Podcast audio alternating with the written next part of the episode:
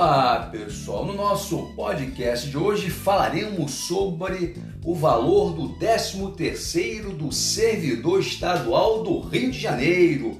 Está praticamente garantido o 13º do servidor. Olha aí, servidor, já pode comprometer o 13º salário por conta da anistia aprovada pela Leste a Petrobras, uma das maiores empresas do Brasil, pagará 1 bilhão e 800 de ICMS ao governo do estado do Rio de Janeiro. E esse dinheiro reforçará o caixa do estado, que poderá sim pagar dentro do exercício de 2020 o 13º do servidor público Repetindo, a Petrobras vai pagar 1,8 bilhão ao governo do estado por conta de ICMS atrasado.